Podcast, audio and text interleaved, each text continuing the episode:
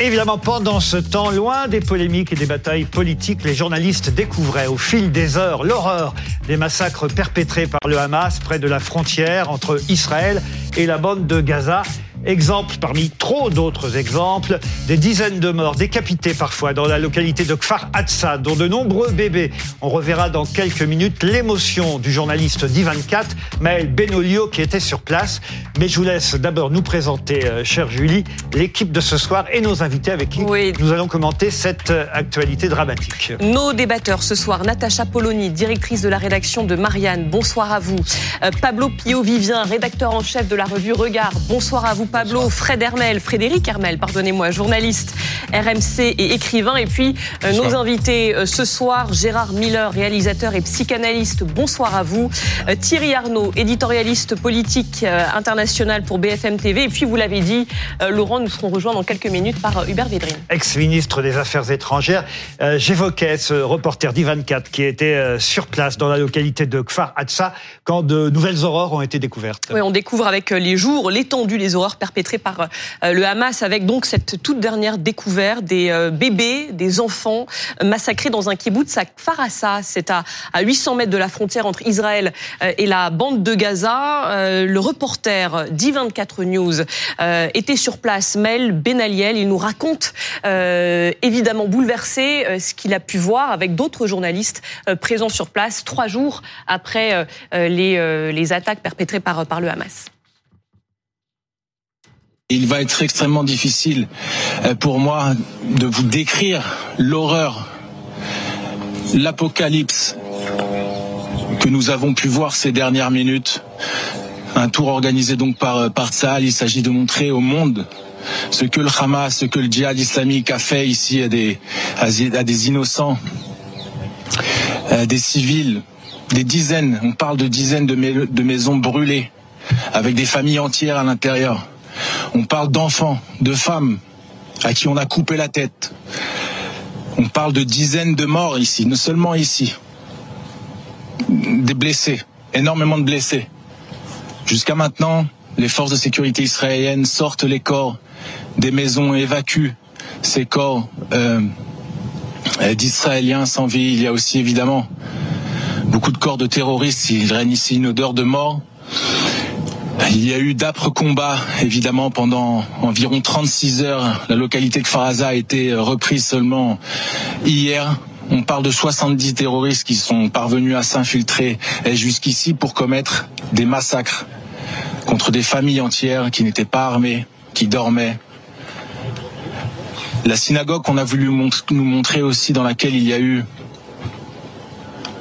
un génocide mais au dernier moment, euh, le porte-parole de Tzal a décidé que c'était suffisant et que on ne pouvait pas tout montrer non plus.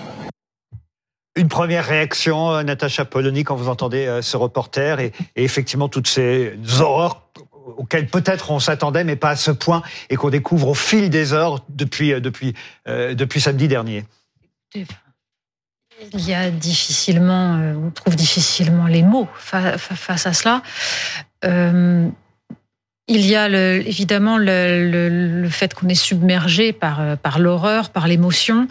je pense qu'il va falloir du temps pour, pour supporter cela. que pendant ce temps-là, ce qui se déroule, c'est l'ensemble à la fois du traumatisme pour un pays et de, de la réponse.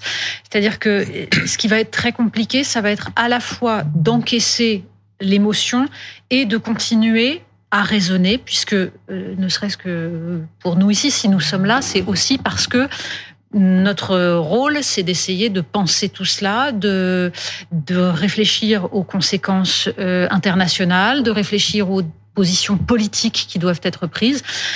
C'est vrai que c'est difficile, mais l'émotion ne doit pas être la seule réaction.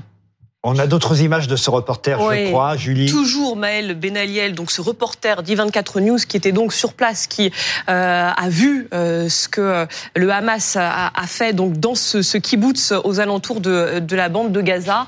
il nous a raconté les difficultés, l'émotion qu'il a ressentie bien sûr en faisant ce reportage. on l'écoute, il était sur BFM TV il y a quelques minutes.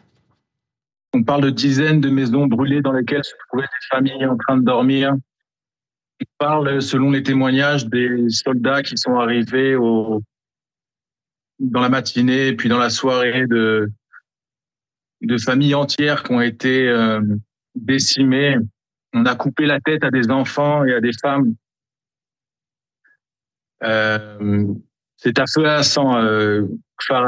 et des localités comme euh, comme celle de Kfaraza, il y en a en gros une quinzaine euh, le long de cette euh, frontière qui sépare Israël de, de la bande de Gaza. Il y avait une odeur de, de mort véritablement. Ils ont dénombré pas moins de 40 enfants qui ont été exécutés, éventrés. Parmi eux, des bébés. Donc évidemment, se retrouver là-bas sur place et constater euh, ce chaos, c'était, c'est le moins qu'on puisse dire. Et puis tout ça en étant pris encore sous le feu, euh, puisque euh, à l'heure où nous, y étions, il y avait des tentatives encore d'infiltration. Le fait qu'il nous nous ait amené et permis cet accès dans cette localité, bah, c'est de montrer au monde de quoi le Hamas est capable et ce pourquoi il est venu, il s'est infiltré euh, en Israël. On ne parle pas d'une armée conventionnelle, on parle d'un groupe terroriste qui a aussi kidnappé, enlevé des femmes, des enfants, des vieillards, des vieilles dames, évidemment des hommes aussi, des civils, euh, des soldats. Voilà. Monsieur Hubert Védrine, ex-ministre des Affaires étrangères, nous a rejoint. Bonsoir, monsieur le ministre. Euh, quand on entend ce qu'on vient d'entendre, c'est affreux, c'est terrible. Il y a forcément une émotion sur ce plateau qui nous a tous gagnés. Et hélas, on s'imagine qu'on est peut-être qu'au début de ce qu'on va encore découvrir et, même de ce qu'on va vivre dans les jours et les semaines Ça va, ça va durer tout ça Moi, ce qui me frappe, c'est que même de d'immenses personnalités israéliennes du camp de la paix historiquement, les anciens militaires, l'ancien chef des services secrets, même les gens qui considèrent que Israël s'est totalement trompé depuis 15 à 20 ans, en détruisant les autorités palestiniennes pour dire qu'il n'y avait pas d'interlocuteur, etc. Même ces gens-là aujourd'hui, ils disent on n'a pas le choix. Donc on est obligé d'y aller. Puis toutes les horreurs dont on parle renforcent ça. On n'a pas le choix. Ils, ils disent on va être obligé d'entrer dans Gaza pour exterminer, pour détruire la branche armée ou la branche militaire du Hamas. Distinction. Donc on a une impression de fatalité effrayante. Moi qui ai connu depuis 20, 30 ans ou plus tous les gens d'Israël, en Palestine, qui ont essayé de sauver les choses, bon, qui ont essayé d'agir pour que ça n'arrive jamais, ces choses-là. Aujourd'hui, on est dans une étape où euh, les représailles sont forcément, euh, alors pas forcément sanglantes et aveugles. Je ne sais pas si l'armée israélienne est capable de d'arriver à isoler les gens du Hamas sans qu'il y ait trop d'otages tués. Bon, de toute façon, c'est horrible, ce moment-là. Après, on verra. Donc, on est obligé d'oublier les, les occasions manquées depuis 15-20 ans on ne peut pas se projeter dans l'avenir maintenant, c'est trop, trop, trop dégueulasse. On a longtemps dit, Monsieur Védrine, une sorte de fatalité effrayante. Sans vouloir vous flatter, on a souvent dit que vous étiez un fin observateur de, euh, de la politique internationale, de ce qui se passait dans, besoin de finesse, dans le monde. Oui, mais, mais, mais, mais justement, comment se fait-il que personne n'ait pu prévoir, n'ait pu, pu supposer que ça allait arriver? J'en sais rien. Je, le, euh, je lis les mêmes articles que vous. Hein. Il faut regarder ce que veut dire la presse israélienne. Je pense qu'il peut y avoir euh, d'abord le sentiment du côté du point de vue israélien euh, qu'il y a toujours des menaces d'attaque qui se concrétisent pas. Ça, c'est un peu le même phénomène que Poutine va attaquer, mais non, c'est absurde, on n'y croit pas. Deuxièmement, un sentiment d'invulnérabilité.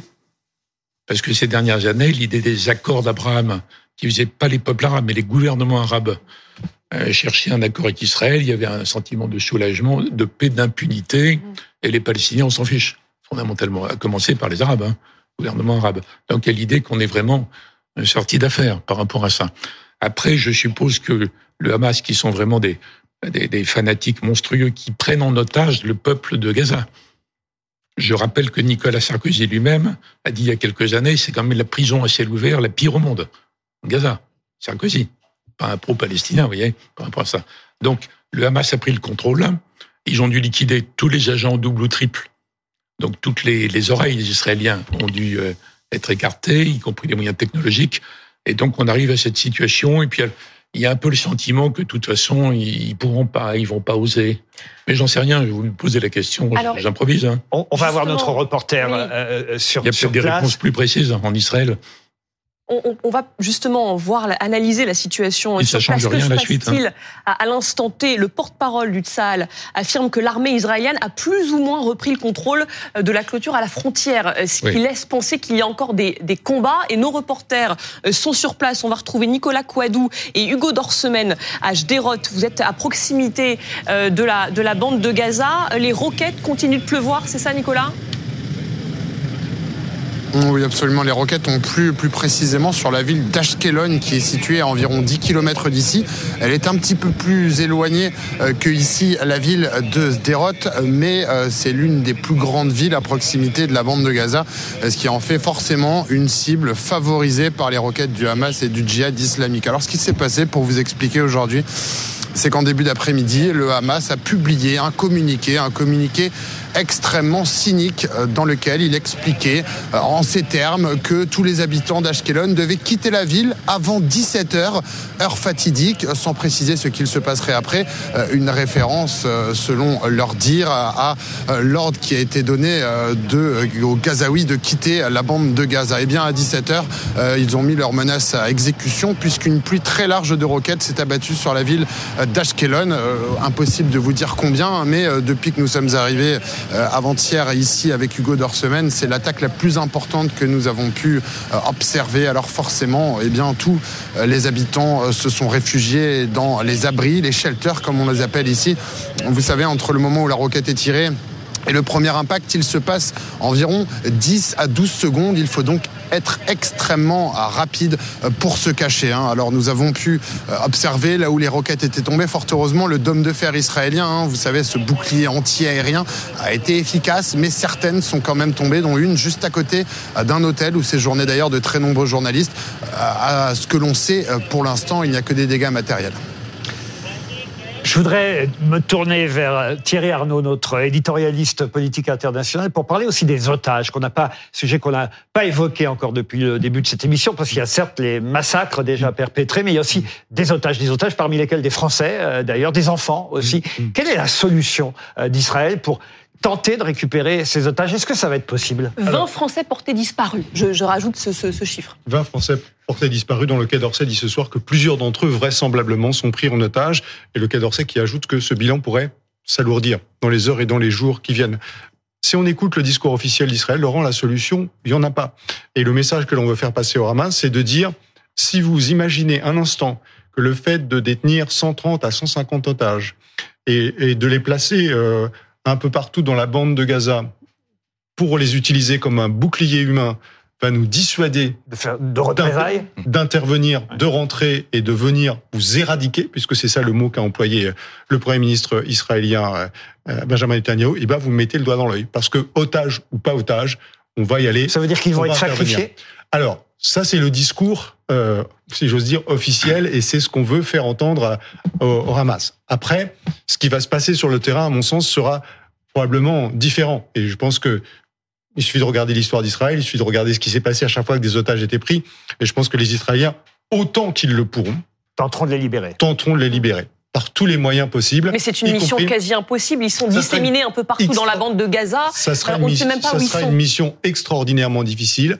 En même temps, ils sont aguerris. Cette bande de Gaza, ils la connaissent par cœur. Ils ont des forces spéciales qui y sont en permanence et dont il est pas interdit de supposer que ils y sont peut-être déjà aujourd'hui pour certains d'entre eux dans cette bande de Gaza.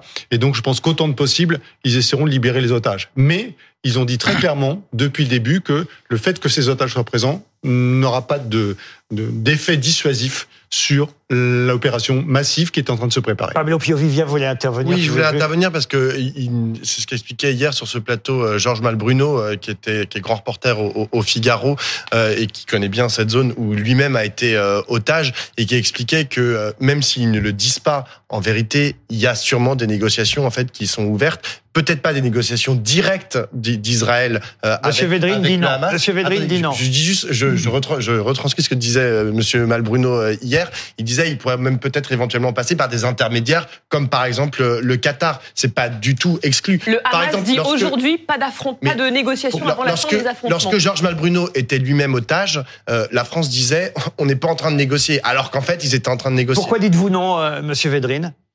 Non, non, je disais, c'est dur à prouver.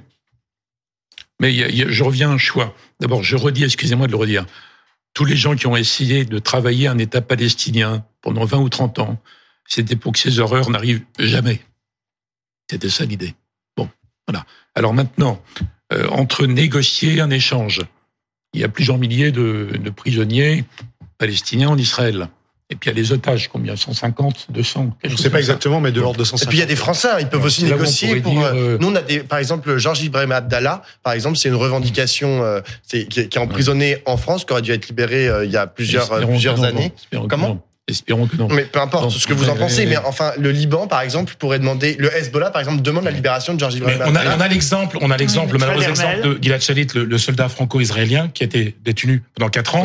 Il a été échangé un soldat contre plus de 1000 prisonniers palestiniens. Mais au bout de 4 ans, comme vous euh, Au bout de 4 ans, au bout de 4 ans. C'est-à-dire, et en plus, pour avoir, pour bien connaître ce pays, avoir parlé avec beaucoup d'Israéliens, le sacrifice, le peuple israélien y est prêt.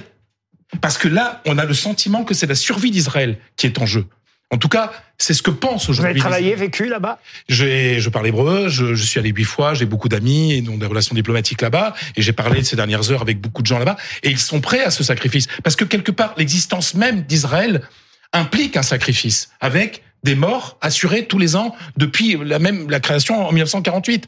Donc rien ne va retenir l'intervention de de, de, de Tsahal euh, dans la bande de Gaza. Ça c'est évident. Et il y avait d'ailleurs ce matin un témoignage d'une sur, sur, sur cette chaîne sur BFM TV, le témoignage d'une dame dont la sœur venait de mourir, tuée dans un kibbutz par par les terroristes de, du Hamas. Et elle disait finalement je préfère qu'elle soit morte plutôt qu'elle soit morte vivante aux mains de, de, de Hamas à, à, Gaza. Donc vous savez, la, la population israélienne n'a pas connu ça depuis la Shoah. Moi, je, la première fois où je suis allé à, au musée de la Shoah à Yad Vashem à Jérusalem, je suis sorti avec l'idée, bien sûr horrifié, mais avec l'idée que c'était le passé. Et là, depuis quelques heures, et notamment avec le témoignage de notre collègue tout à l'heure de d'I24 News, on a quand même le sentiment que c'est en train de se, de se reproduire, qu'une une forme de Shoah est en train de se reproduire. Hubert Védrine et Gérard Miller tout de suite après. Oui, euh, il y a quand même un choix effrayant pour la chanté israélien. Je ne sais pas si vous savez ce qu'ils ont déjà décidé, mais non, oui, c'est un choix. D'accord, c'est une hypothèse. C'est une hypothèse entre l'idée de faire une gigantesque échange de prisonniers et l'idée que même défendre donc des militants du camp de la paix, qu'il faut éradiquer la branche militaire du Hamas, c'est une contradiction frontale. Mais bien sûr. Donc, vous voyez la, la position et, la le choix effrayant des, des dirigeants israéliens. Peut-être peut-être peut-on dire qu'il y a aussi un drame supplémentaire à tout ce qu'on vient d'évoquer, c'est euh, le gouvernement israélien lui-même actuel. Ça a été un gouvernement incapable, vous l'avez évoqué, incapable de faire quoi que ce soit qui puisse favoriser la paix. Je n'ose même pas dire la paix. Enfin, en tout cas, un mieux-être aussi bien pour les Palestiniens que pour les Israéliens, mais c'est aussi un gouvernement qui sera peut-être incapable de faire la guerre. C'est-à-dire qu'il faut quand même voir comment depuis un grand moment, les orthodoxes, les ultra-orthodoxes ont désarmé en partie l'armée israélienne. Ils ont quand même évoqué le fait qu'il valait mieux étudier la Torah que faire l'armée. Ils ont quand même demandé qu'à un moment donné, les militaires puissent éventuellement ne pas servir dans certaines fêtes religieuses. C'est quand même l'une des minime. Les orthodoxes antisionistes mais...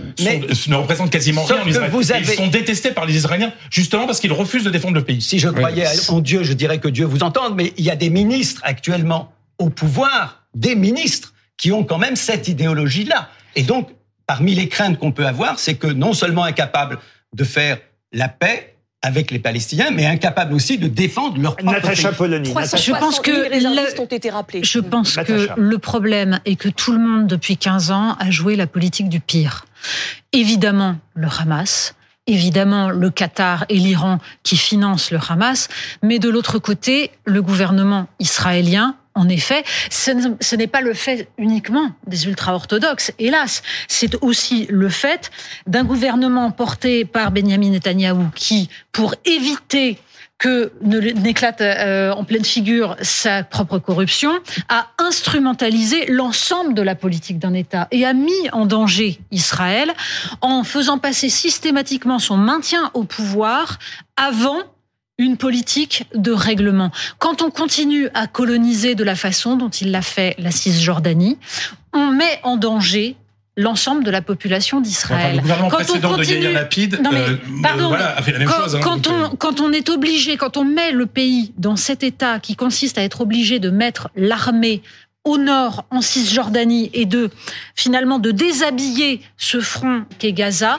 c'est un danger. Et là, le risque, c'est qu'on continue dans cette politique du pire, parce que justement, puisqu'il y a une attaque existentielle contre Israël, et que les, la presse israélienne notamment, dès le départ, a pointé du doigt la politique de Benjamin Netanyahou, eh bien, la façon d'y répondre, c'est bien sûr la nécessaire union nationale, mais je crains que ce ne soit aussi l'absence totale, enfin un, un flot continu d'absence totale de pensée politique à long terme. Et j'ajoute que dans la politique du pire, on peut ajouter les autres pays arabes, on peut ajouter les États-Unis. Et il faut, on peut, on peut expliquer pourquoi. Mais le choix des États-Unis, justement, de laisser cela parce que Israël et la Palestine n'étaient plus un enjeu puisque le, les États-Unis n'avaient plus à ce point-là besoin de contrôler la région du Proche-Orient pour des raisons énergétiques. Tout ça a joué et nous sommes en train de le payer. Et la question c'est est-ce que à un moment donné, il y a des gens qui vont arrêter cette mécanique. On entendra peut-être d'ici 21h le président des États-Unis, Joe Biden, dans un discours. Oui, monsieur Védrine, vous vouliez intervenir. Et, et après, j'aurai une question pour Thierry Arnaud. Non, Natacha dit politique du pire, mais c'est très délibéré. C'est-à-dire que M. Ayalon, l'ancien chef du Shin Bet, dans un article du Figaro aujourd'hui, très remarquable, très courageux, il dit c'était déterminé, délibéré, qu'il n'y ait pas d'interlocuteur palestinien crédible. Oui, bien sûr. Donc il était détruit systématiquement. Donc ils ont fait la place au Hamas. Donc c'est quand même monstrueux comme politique globalement. Elle a cité tout le monde d'avoir, euh, disons, importé ça sur un plateau à l'Iran. Monsieur, monsieur le ministre, après les accords d'Oslo, les terroristes palestiniens ont mis des bombes dans les bus à Tel Aviv vers Jérusalem. Oui, mais et on était au meilleur moment, au moment où la paix était possible, juste après les accords d'Oslo. Oui, mais c'est un fanatique juif qui a assassiné Rabin. Non, enfin, mais, euh, qui, bah oui. mais qui, a, qui a dynamité le processus mais, de paix? C'était les terroristes palestiniens avec, j'insiste, des bombes dans les bus. C'est rien, vous dites, on est d'accord que c'est tout le monde. On est d'accord que c'est tout le monde. Mais l'engrenage de la fatalité est monstrueux. Le résultat, c'est un cadeau fait à l'Iran, finalement. On va y revenir. Je voudrais le rapprochement entre l'Arabie et Israël, qui est en tout cas gelé pour le moment. Mais qui existe et qui est plus proche que jamais. On va continuer à, à non, discuter. Là, non, mais, mais, juste avant cette, ce gel, le rapprochement est, oui, on est, mais, quasiment de, près d'une reconnaissance oui, mais sur de des, sur des conditions qui n'étaient pas tenables, et notamment la condition des Palestiniens. Mais les Palestiniens, quand on, quand on laisse 2 millions de personnes enfermées dans une prison à ciel ouvert, ouais. on ne peut pas espérer autre chose qu'un ressentiment et une haine qui sont un cadeau pour le oui, Hamas. Et c'est bien même, le problème. Avec une porte sur l'Égypte qui est fermée par on l'Égypte. va, on va euh, rouvrir ce débat oui, dans un instant. Autres, Je voudrais signaler que ce soir, Natacha, ce soir à partir de 21h05 et jusqu'à minuit, Julie, vous serez avec euh, Maxime Switek ici en plateau à Paris, mais que vous serez en duplex avec euh, Tel Aviv, où là-bas Ronald Guintrange et, et des envoyés spéciaux en Israël feront un, un, spécial Israël face à la terreur. Ronald Guintranche qui est à Tel Aviv et qui sera notre fil rouge toute la soirée en direct jusqu'à minuit. On va aller le retrouver tout de suite à Tel Aviv. Ronald, les derniers témoignages qu'on a pu entendre faisaient état de euh, d'alerte à la roquette qui se multipliaient, de euh, commerces qui étaient fermés, de rues quasi euh, désertes. Qu'est-ce que vous voyez vous à, à Tel Aviv aujourd'hui? Ben, il y a à la fois, Julie et Laurent, bonsoir, il y a ce que l'on entend, ce que l'on voit et ce que l'on sent. Euh, ce que l'on entend, ce sont ces alarmes, on les a entendues à trois reprises, ces sirènes qui se déclenchent, provoquant non pas des scènes de panique. Hein. Malheureusement, ici à Tel Aviv, on est exposé, mais on est un peu moins exposé que dans certaines zones où, où les, les, équipes de BFM TV sont. Mais ce que l'on entend, c'est donc ces, ces, sirènes qui se déclenchent, euh, ces gens qui vont se mettre à l'abri le plus rapidement possible, et puis ces détonations. Euh, ce qui, ce qui c'est plutôt d'ailleurs bon signe, parce que si on entend et qu'on ne sent pas, ça veut dire que le dôme de fer qui protège une partie du territoire israélien a, a fait fait son œuvre et a empêché les roquettes tirées euh, soit du nord, soit du sud, et eh bien d'atterrir et de faire des dégâts, des victimes nombreuses ici à Tel Aviv. Ça, c'est ce que l'on entend. Euh, ce que l'on entend également, ce sont les menaces des responsables des, euh, des groupes terroristes palestiniens, djihad islamique, Hamas, qui faisaient notamment état d'une attaque et de nouveaux bombardements massifs ce soir sur Tel Aviv à 21h. Pour l'instant, rien c'est calme. Là, c'est ce que l'on entend. Ce que l'on voit également, ce sont ces Israéliens de Tel Aviv très inquiets qui passent leur journée sur leur portable à prendre des informations, à essayer de retrouver leurs proches, à regarder des vidéos, à échanger là aussi. Et puis ce que l'on sent, et ça c'est évidemment plus compliqué à faire sentir, mais ce que l'on sent, c'est que pour eux, il y a clairement un avant et un après cet octobre. Dans un pays qui est habitué à vivre des situations extrêmement compliquées, on a franchi une limite. Et tous nous disent, devant la caméra ou hors caméra. Maintenant, ici, notamment à Tel Aviv, on a peur que des milices euh, arabes, palestiniennes, viennent s'en prendre directement avec nous, avec des armes dans nos rues. Pardonnez-moi, Ronald Guintran, je me permets. Joe Biden euh, prend la parole, on l'écoute. On a laissé libre cours maintenant à ce monde un processus. Les gens d'Israël ont euh, eu l'expérience sanguinaire ce week-end avec un groupe du Hamas qui a pour vocation de tuer des juifs. C'est une nuit marquée par le diable. Mille civils ont été massacrés, massacrés en Israël. Et parmi eux, au moins 14 citoyens américains qui ont été tués. On a utilisé les, les, parents ont essayé de, de, protéger leurs enfants avec des, des enfants qui ont été éventrés, des familles qui ont été anéanties, des jeunes personnes qui ont été massacrées alors qu'elles étaient à un festival de musique pour célébrer la paix, la paix des femmes qui ont été violées, tuées, des familles entières qui ont euh, tenté de protéger leurs enfants pendant des heures et des heures afin d'éviter d'attirer l'attention. Et des milliers de blessés et, qui étaient criblés de balles dans leur corps. Ce qu'ils ont vécu, vous savez, ces drames ne disparaissent jamais. Il y a tellement de familles qui euh, essayent de tenter d'avoir des nouvelles de leurs proches, ne sachant pas s'ils sont morts, vivants ou s'ils sont pris en otage. Des enfants dans les bras de leur, euh, de, leur maman, des grands-parents dans leurs euh, chaises roulantes, des otages. Euh, maintenant qui vont être peut-être exécutés en violation de tout code de moralité. La brutalité, la violence du Hamas, cette euh, violence sanguinaire nous rappelle le pire de, du Daesh, c'est le terrorisme. Mais malheureusement pour le peuple israélien, juifs. Ce n'est rien de nouveau. Ces attaques ont été remis à la surface, ont remis à la surface des mémoires, des cicatrices. Euh, d'antisémitisme, marquées par l'antisémitisme. Et euh, à l'heure actuelle, il doit être très clair que nous sommes avec Israël. Nous sommes avec Israël. Et euh, nous allons nous assurer que nous allons pouvoir euh, assurer la protection des citoyens pour répondre à ces attaques. Il n'y a pas de justification derrière le terrorisme. Il n'y a pas d'excuse. Il y a le droit à la dignité et, l'autodétermination. Mais, mais, mais, ici, on ne parle pas de ça, on parle de l'assassinat du peuple juif. Ils utilisent les civils palestiniens comme bouclier humain et n'offrent que du sang, sans respect vis-à-vis euh, de la vie humaine. La perte de vie innocente nous brise le cœur. Comme toute nation de par le monde, Israël a le droit de répondre et de riposter et a le devoir de riposter à ces attaques odieuses. Et j'étais au téléphone avec le Premier ministre Netanyahou et je lui ai dit, les États-Unis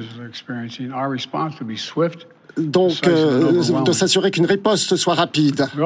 Nous avons également parlé de la démocratie comme Israël et les États-Unis sont plus fortes et plus sûres lorsque nous agissons sur la base des règles du, du droit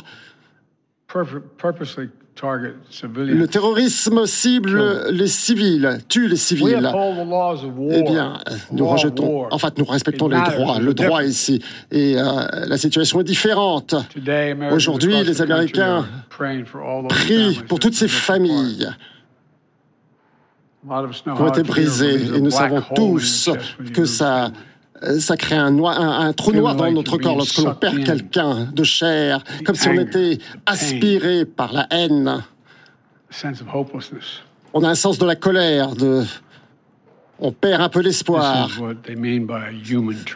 C'est ce que l'on euh, veut dire par la tragédie humaine, l'atrocité à une échelle effroyable. Et nous allons continuer à nous unir. Nous allons soutenir le peuple d'Israël qui souffre de pertes indicibles avec euh, des actions violentes et brutales de la part de groupes terroristes. Mon équipe est en communication constante avec les partenaires israéliens dans la région ainsi que par le monde. Dès que cette crise a démarré, eh bien, euh, nous avons parlé de munitions d'intercepteurs afin d'alimenter le dôme de fer pour nous assurer qu'Israël ne soit pas en coup, à court de ses ressources pour défendre civils et ses populations. Mon administration consulte avec le Congrès ici, étant pour parler, et lorsque le Congrès alors nous allons devoir prendre des actions urgentes afin de remplir les exigences en matière de sécurité. Ce n'est pas la politique qui est en jeu ici, c'est la sécurité de notre monde qui est en jeu. La sécurité des États-Unis Aujourd'hui, nous savons que les citoyens américains sont parmi ceux qui sont, enfin ceux qui sont tenus euh, otages par Hamas. Nous les connaissons et nous avons partagé des renseignements ainsi que nous exploitons les connaissances des experts afin de consulter et d'obtenir des conseils avec nos, euh, nos pères israéliens afin de déployer des efforts dans cette direction. En tant que président, euh, la sécurité de ces otages est une grande priorité. Les États-Unis ont amélioré ses forces militaires et sa position dans la région afin de renforcer euh, nos euh, efforts en matière de prévention. Le, ministère de la Défense a déplacé euh, donc un groupe de porte-avions en région méditerranéenne et nous sommes prêts ici à exploiter des ressources au gré des besoins. J'aimerais répéter ici de nouveau que tout pays, toute organisation, toute personne qui pense prendre avantage et exploiter la situation aujourd'hui, eh bien j'ai un mot à leur dire. Ne le faites pas. Ne le faites pas. Nos cœurs peuvent être brisés, mais nous avons une détermination sans faille. Et j'ai également parlé avec les dirigeants français de l'Allemagne, de l'Italie ainsi que le Royaume-Uni afin de parler des développements récents au niveau des alliés européens afin de coordonner, coordonner pardon, nos réponses. Et cela vient en plus d'engagement quotidien avec d'autres euh, interlocuteurs dans la région. Nous réalisons également des efforts à la maison ainsi que dans les villes aux États-Unis. Euh, le ministère de la police a également mis en place euh, des actions au niveau de la sécurité, au niveau des communautés juives. Le ministère des Enquêtes et Renseignements a également euh, travaillé sur la mise en vigueur afin de pour identifier toute menace qui pourrait surgir ici au niveau d'attaques potentielles terroristes. Cela représente une période au niveau des États-Unis de promouvoir l'unité afin euh, de, de soutenir les personnes endeuillées. Il faut être clair ici. Il n'y a pas de place pour la haine aux États-Unis, euh, ni contre les Juifs, ni contre les musulmans, ni contre quiconque qui rejette. Et ce que nous rejetons ici, c'est leur terrorisme. Nous condamnons le diable qui s'attaque de façon indiscriminée. Et euh, voilà ce que les États-Unis défendent. Vous savez, il y a 50 ans, eh bien, je parlais de cela avec le vice-président. Il y a plus de 50 ans. En tant que jeune sénateur, j'ai été en Israël pour la toute première fois en tant que sénateur nouvellement élu. Et j'ai eu j'ai fait un très long voyage avec Golda Meir, juste avant la guerre de Yom Kippour. Et je suppose que l'on peut voir qu'il y a une consternation. Enfin, lorsqu'elle décrit en fait la situation à l'époque, elle a pu voir ma consternation sur mon visage. Nous sommes sortis dans un couloir à l'extérieur de son bureau. Et elle m'a regardé. Tout d'un coup, elle m'a dit Est-ce que vous aimeriez euh, euh, qu'on vous prenne en photo? Alors, je l'ai suivi. Alors nous étions là, silence. En fait, nous nous tournions vers la presse et on pouvait dire que voilà, j'étais préoccupé. Et on m'a dit, ne soyez pas préoccupé, sénateur Biden. Voilà, nous avons euh, les moyens ici en Israël. Voilà, c'est ce que je dis. Eh bien, voilà, nous n'avons nulle part où aller à part Israël. C'est cela qu'elle m'a dit. Pendant 75 ans, eh bien, nous avons garanti la sécurité du peuple juif de par le monde, afin que les atrocités de par le passé ne puissent plus jamais euh, survenir de nouveau. Il n'y a aucun doute que les États-Unis est derrière Israël. Et nous allons nous assurer que, euh, que l'État d'Israël démocratique et juif puisse se défendre aujourd'hui et demain, comme nous l'avons toujours fait. C'est aussi simple que cela. Ces atrocités me rendent malade. Il n'y a absolument aucun doute par rapport à ça, nous sommes derrière Israël. Voilà pour le discours du président des États-Unis. On a reconnu la vice-présidente Kamala Harris derrière M. Biden, qui a eu des mots forts, des mots émouvants, pas de haine, ni contre les juifs, ni contre les musulmans. Nous luttons contre le diable. Les Américains prient pour toutes ces familles. Nos cœurs, nos cœurs ce qu'il a dit, nos cœurs sont brisés, mais nous avons une détermination sans faille. C'était un bon discours si vous permettez, deux choses. Euh, il a dit ce que doit dire un président américain euh, en parlant une opinion occidentale bouleversée, traumatisée par les horreurs. Donc il est dans son rôle. Ce qu'il n'a pas dit, parce que c'est plus de la géopolitique, il n'a pas du tout parlé géopolitique, c'est que l'idée de l'alliance d'Abraham, et que le rapprochement des pays, des gouvernements arabes, pas des pays, des gouvernements arabes, avec Israël, en passant les Palestiniens par pertes et profits, c'est une idée qui est morte. Alors c'était l'idée de Trump, reprise par Biden, et donc il préparait l'aboutissement entre l'Arabie et Israël. C'est certainement en dehors de, de l'instinct fanatique d'horreur et l'état pur du Hamas, c'est le calcul de l'Iran certainement. Évidemment, il l'a pas dit, mais c'est un élément clé parce que la politique américaine ne peut pas continuer comme avant. Mm. D'une façon ou d'une autre, après les horreurs déjà commises et qui vont être commises, ils vont être obligés de réinventer autre chose. Mm-hmm. Ce qui le gêne parce qu'il est centré sur la Chine, lui. Ça, ça la réattire vers des sujets dont les Américains voudraient un peu se détacher.